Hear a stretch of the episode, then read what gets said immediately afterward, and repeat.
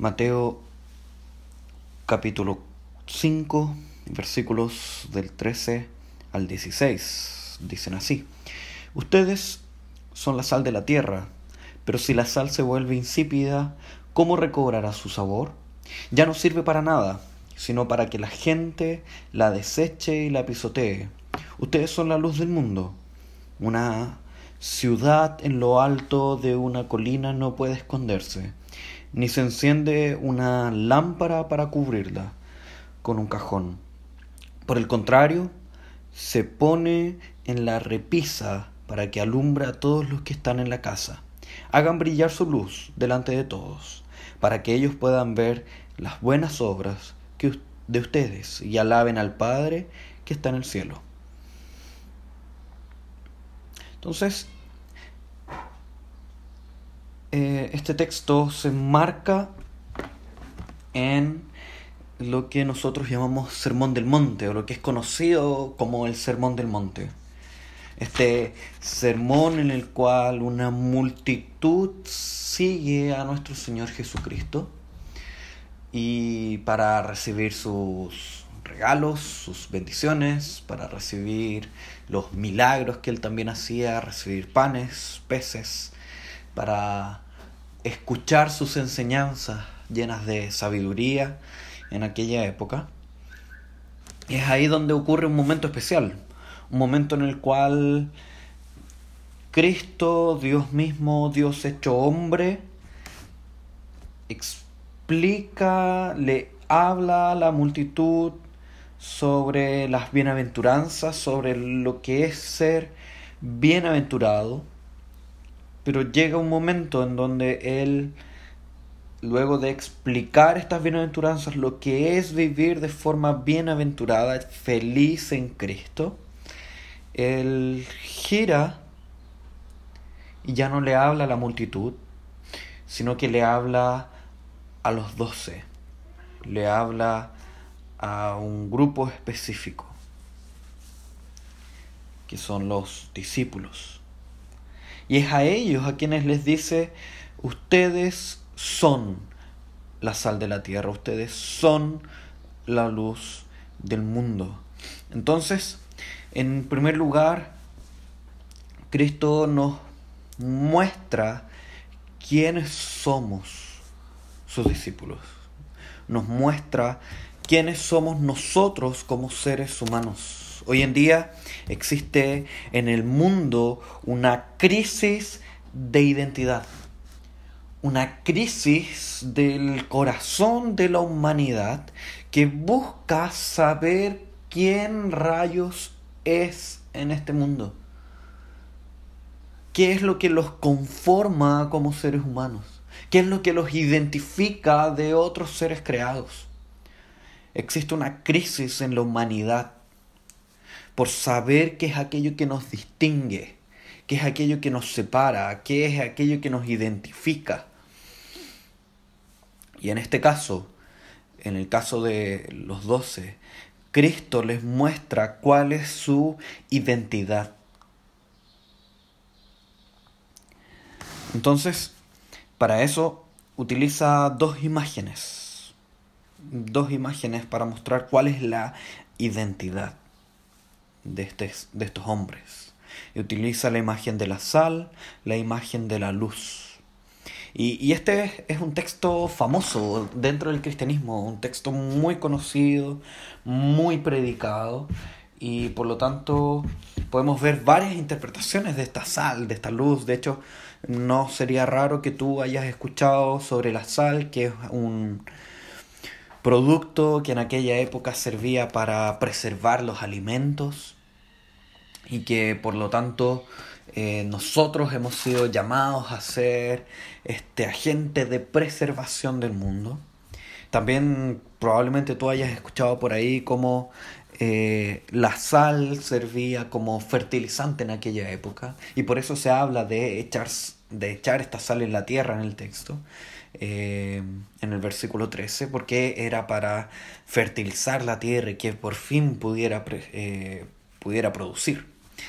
También se puede decir y de hecho la sal se utilizaba como moneda en aquella época, por eso hoy en día eh, permanece esta, esta, esta palabra llamada salario, que es la idea de, de, una cantidad de sal que se entrega a cada cierto tiempo y por eso a partir de ahí se extraen ciertas aplicaciones para hablar del cristianismo, el cristianismo como un agente preservador de, de, del mundo, como un agente eh, fertilizador de este mundo, como un agente de, de, de pago, de alegría, y ahí salen varias aplicaciones.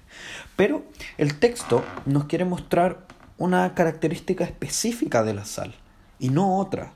No nos quiere hablar de la sal como preservador, no nos quiere hablar como la, la, sal como fertilizante, como moneda, a pesar de que sí, es verdad que el cristianismo eh, es un agente preservador del mundo en la medida que el cristianismo es llamado a ser eh, la voz profética de este mundo. O sea, cuando el mundo está en pecado, cuando el mundo está actuando de esta forma loca en la cual actúa, de esta forma necia en la cual actúa el corazón del hombre sin Cristo, el mundo, perdón, el cristianismo es llamado a ser la voz profética y decir esto es pecado, arrepiéntanse. Que era la labor de los profetas en el Antiguo Testamento, decir esto es pecado, arrepiéntanse, cambien su forma de vivir, vivan en conformidad a la obra de Cristo, o en el caso de los profetas, eh, vuelvan a Dios, vuelvan a Dios, aléjense de los ídolos,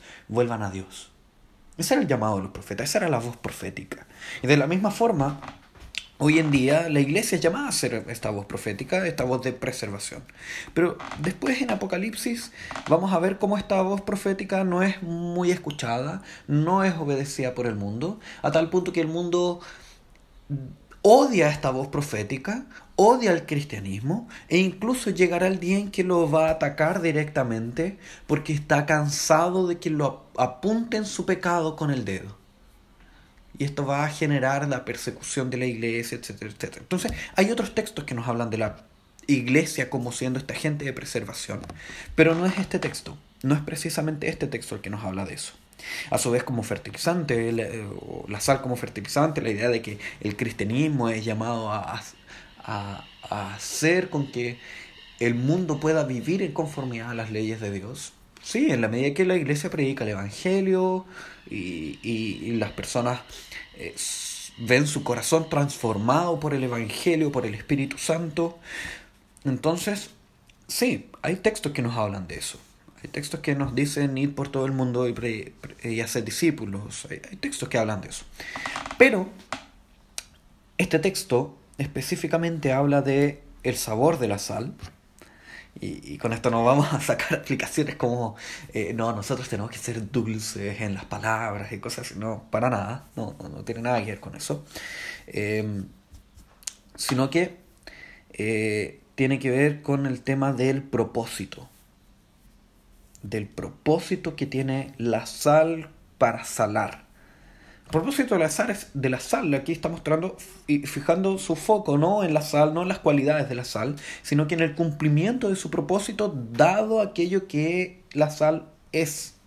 Entonces, ya que el propósito de la sal, de la sal es salar, obviamente, eh, cuando ésta se vuelve insípida, entonces simplemente no sirve, no cumple su propósito, no sirve. Ese es el tema. Ese es el tema acá. Lo mismo ocurre con la siguiente imagen que nos habla de aquello que nosotros somos, que es la luz del mundo. Y es así donde muchos pueden decir, no, pero es que eh, el cristianismo debe hacerse visible en el mundo, debe mostrarse, alcanzar la cultura, conquistar de aquello que nos rodea, eh, casi como una especie de, de, de una victoria presente del cristianismo. Pero tampoco creo que esa sea la idea de luz, como se nos muestra acá, sino que es el mismo, es la misma intención del versículo anterior, de mostrar algo que tiene que cumplir sí o sí su propósito y que existe, y aquí vamos a la segunda idea, una imposibilidad de incumplimiento. O sea, es imposible para aquellos que son creyentes no cumplir su propósito para el cual fueron llamados, para el cual fueron escogidos. Entonces, en este caso, una ciudad en lo alto de una colina no puede esconderse. Dice eso el texto. No puede esconderse. Entonces, de la misma forma que una ciudad no puede, es absurdo que sea escondida, eh, dice el texto en versículo 15, ni se enciende una lámpara para cubrirla con un cajón. O sea, uno no adquiere una lámpara para que ésta no cumpla su propósito. Esta sí o sí cumple su propósito. Entonces, de esta forma, entendemos primero quiénes somos nosotros. Nosotros somos algo que está intrínsecamente, completamente unido con nuestro propósito. Entonces, ¿qué somos nosotros? ¿Qué somos nosotros como seres humanos? Y después, ¿qué somos nosotros como cristianos? En primer lugar, somos como seres humanos creados a imagen y semejanza de Dios. Y por lo tanto esto ya trae aplicaciones para nosotros, trae aplicaciones en nuestra forma de vivir, en cómo nosotros actuamos, cómo nos movemos, cómo somos.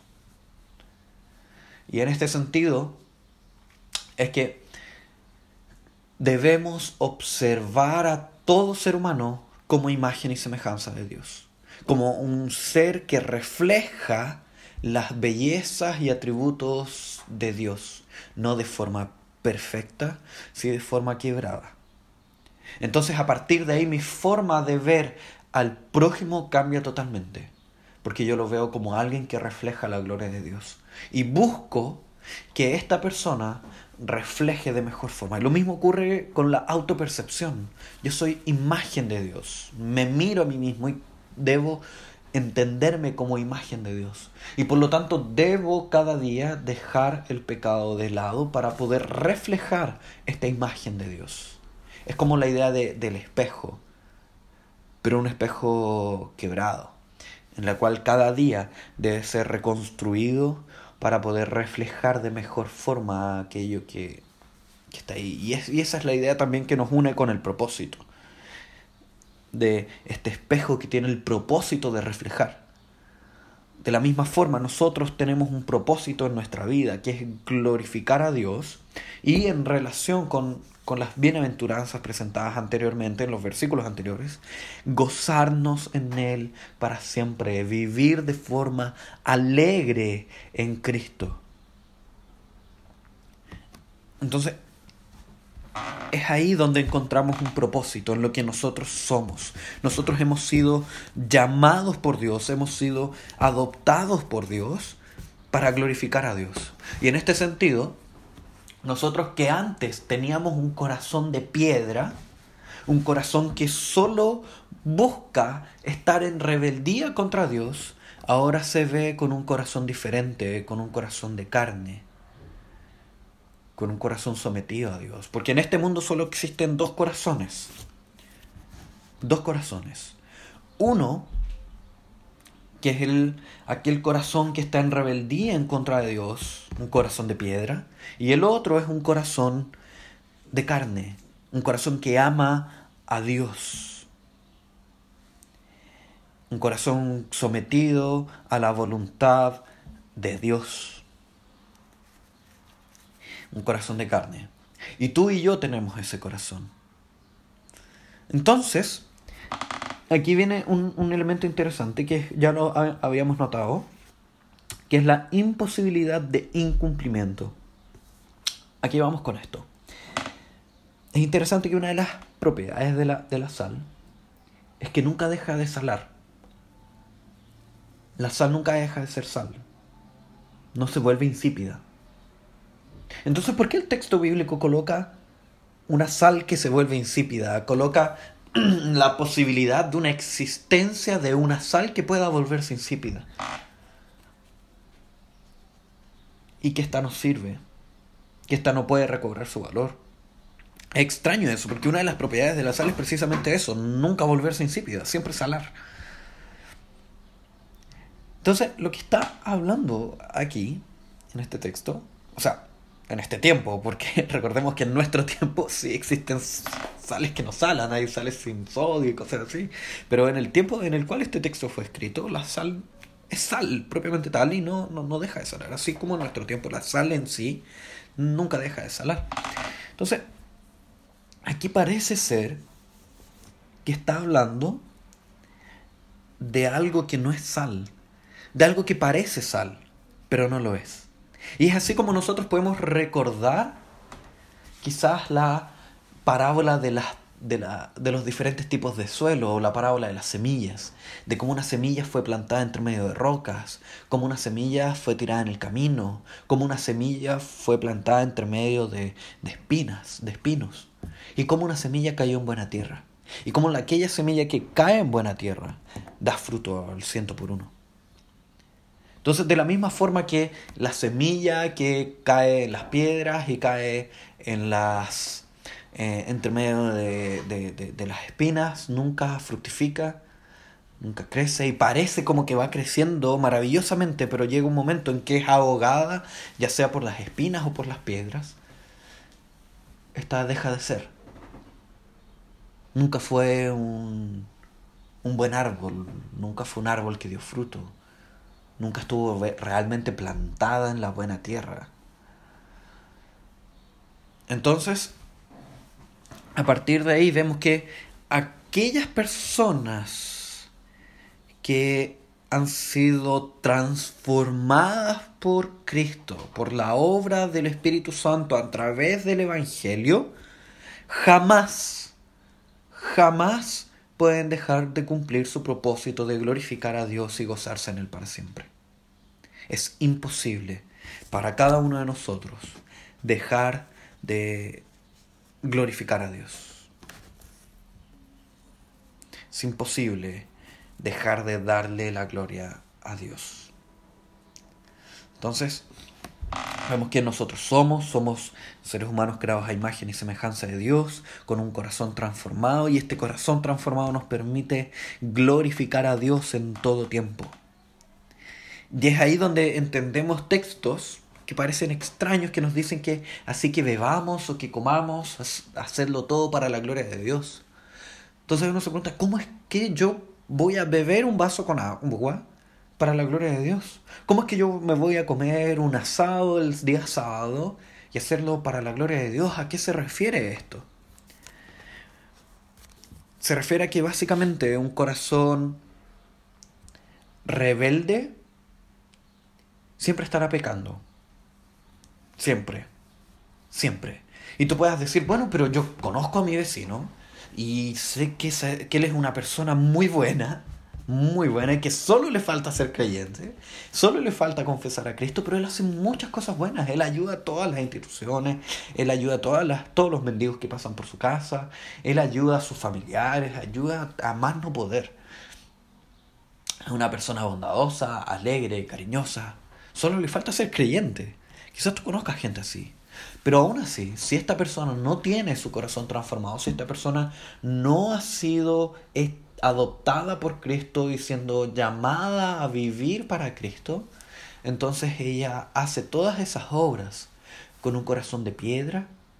Por más buenas que sean a nuestros ojos, esas obras son, o mejor dicho, no son para la gloria de Dios. Pueden ser para la gloria de Él, para la gloria de su vecino, para la gloria de quien sea, pero no son hechas para la gloria de Dios. Entonces, por lo tanto, son obras pecaminosas porque son hechas para alguien más, por buenas que parezcan. No son hechas para el creador de los cielos y de la tierra. Por otro lado, nuestros pasos, nuestro respirar, cosas tan simples como nuestro respirar, glorifican a Dios. Porque ese respirar es realizado por un corazón transformado, por un corazón que palpita por la gloria de Dios, por un corazón que es el corazón de Cristo, por un corazón en el cual habita el Espíritu Santo, por un corazón que se alegra en la palabra de Dios, un corazón que se alegra en la cruz de Cristo. Entonces, a partir de ahí, vemos cómo Dios es glorificado. O sea, nosotros cumplimos nuestro propósito de glorificar a Dios en cada una de nuestras obras porque son realizadas por un corazón que busca la gloria de Dios, a pesar de que nosotros en muchas de ellas no nos demos cuenta, como beber un vaso de agua, como alimentarnos diariamente. Entonces hay una imposibilidad de incumplimiento. Aquellos que han visto su corazón transformado solo pueden cumplir este propósito de glorificar a Dios. Y ahora quizás tú te preguntes, bueno, pero yo me conozco a mí también. Y sé que yo no soy perfecto. Yo sé que caigo. Yo sé que peco. Yo sé que me equivoco. Yo sé que causo heridas en otras personas.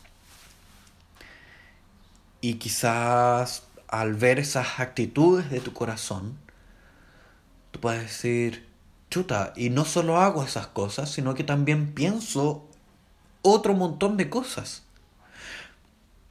Pienso en cómo muchas veces podría llegar a obtener beneficios de forma pecaminosa, de forma ilícita. O a veces tengo deseos o anhelos en mi corazón que no son bíblicos, que no son propios de un corazón transformado. Y tú dices, yo no puedo glorificar a Dios en esas cosas. Déjame decirte que Dios en Cristo se glorifica incluso en esas cosas. ¿Por qué? Y presta atención en esto. ¿Por qué Dios se glorifica en esas cosas? A pesar de pecaminosas que sean, y de horribles y de lo gran, del gran atentado que son en contra de la gloria de Dios, en contra del reflejar la gloria de Dios. Dios se glorifica en estas cosas en Cristo. Porque todos nuestros pecados, todos nuestros errores, todas nuestras faltas, todas las heridas que hemos cometido y nos hemos cometido a nosotros mismos, nos hemos hecho a nosotros mismos, han sido pagadas en la cruz de Cristo. Todos nuestros pecados pasados, nuestros pecados presentes y nuestros pecados futuros han sido imputados a la obra de Cristo en la cruz, han sido imputados a Cristo, han sido pagados por Cristo, han sido condenados en Cristo. Entonces en eso Dios se glorifica. Dios se muestra santo en nuestro pecado por medio de la obra de Cristo. Dios se muestra eterno y perfecto en nuestro pecado por medio de la obra de Cristo. Dios se muestra como un Dios amoroso en nuestro pecado en la obra de Cristo en la cruz. Dios se muestra como un Dios misericordioso en nuestro pecado en la obra de Cristo. Dios se muestra como un Dios castigador en nuestro pecado, como el rey que castiga toda insubversión, toda rebeldía en contra de Él en la obra de Cristo. Entonces por eso la obra de Cristo se torna suprema en nuestra vida. Porque por medio de la obra de Cristo aparece esta imposibilidad de incumplimiento, donde nosotros que somos llamados, somos hechos hijos de Dios, somos sal del mundo, somos luz del mundo, sal de la tierra, luz del mundo. No podemos dejar de cumplir nuestro propósito. Y aquí viene un poco más detallado cuál es ese propósito en el versículo 16. Hagan brillar su luz delante de todos, para que ellos puedan ver para qué. Entonces, ¿qué es lo que uno hace? Ya que uno es luz, uno brilla. Por lo tanto, ¿Para qué? ¿Con qué propósito? Para que ellos puedan ver las buenas obras de ustedes y alaben al Padre que está en el cielo.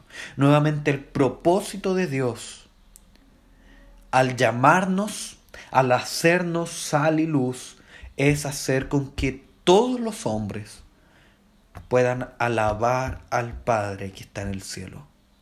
El propósito del ser humano es doxológico, el propósito del ser humano redimido es doxológico.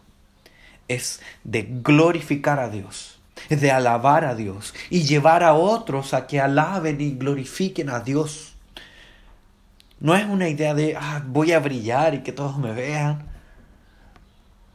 que todos puedan verme, que nos, o incluso de una forma muy muy santa, comillas, que nosotros la vemos, que es como como iglesia debemos ser luz y como debemos expandir un montón de cosas, debemos mostrarnos como una iglesia perfecta que alcanza a los demás, debemos mostrarnos como una iglesia eh, perfecta que se inmiscuye en las tareas de la sociedad, que actúa en cada uno de los, de los entes de la sociedad, del gobierno, y se inmiscuye en esto y en lo otro y en lo otro. Parece ser que no es esa la idea. si bien hay un lugar para las buenas obras y para la acción de la iglesia en la sociedad, parece ser que aquí está mostrando otro punto. Parece ser que aquí el texto está mostrando un poco la idea de una iglesia que glorifica a Dios, una iglesia que refleja la gloria de Dios, una iglesia que predica el Evangelio, una iglesia que llama al mundo a disfrutar de las bienaventuranzas. Una iglesia que llama al mundo a ser mansos, a ser humildes, a ser compasivos, a ser de un corazón limpio. Una iglesia que llama al mundo al arrepentimiento, a ser pobres de corazón y ese es el propósito de la iglesia, la predicación del Evangelio. Ese es nuestro llamado, ese es nuestro propósito. Ya que nosotros somos hijos de Dios, hemos sido llamados a predicar el Evangelio de este Dios. Hemos sido llamados a anunciar el mensaje de nuestro Padre. Hemos sido llamados a glorificar a Dios. Y ese, esa es la imposibilidad de nuestro de, de incumplimiento. No podemos dejar de hacer esto. No podemos dejar de anunciar a quien hemos visto y oído. Así como los discípulos muchas veces dicen en hechos. No podemos dejar de anunciar a quien hemos visto y oído. O como mártires a lo largo de la historia, hermanos nuestros, han dicho delante de las llamas, delante de las espadas, delante de los castigos, delante de los latigazos. Han dicho, no podemos negar a aquel que nos ha hecho tanto bien en nuestra vida, a aquel que ningún día nos ha desamparado. Eso es ser la sal, eso es ser luz, predicar el Evangelio. Y no podemos dejar de hacer esto. Entonces en este momento te invito a orar, orar para que podamos cumplir este propósito, comprendiendo por sobre todas las cosas que Cristo es la luz del mundo, que Él dice en el Evangelio de Juan que Él es la luz del mundo. Nosotros reflejamos esa luz. Nosotros somos luz en la medida que estamos injertados en Cristo. Somos luz en la medida que estamos aferrados a Él en la medida que su palabra nos llena, en la medida que el Evangelio brota de nuestro corazón saliendo por nuestros labios. Oremos, oremos para terminar.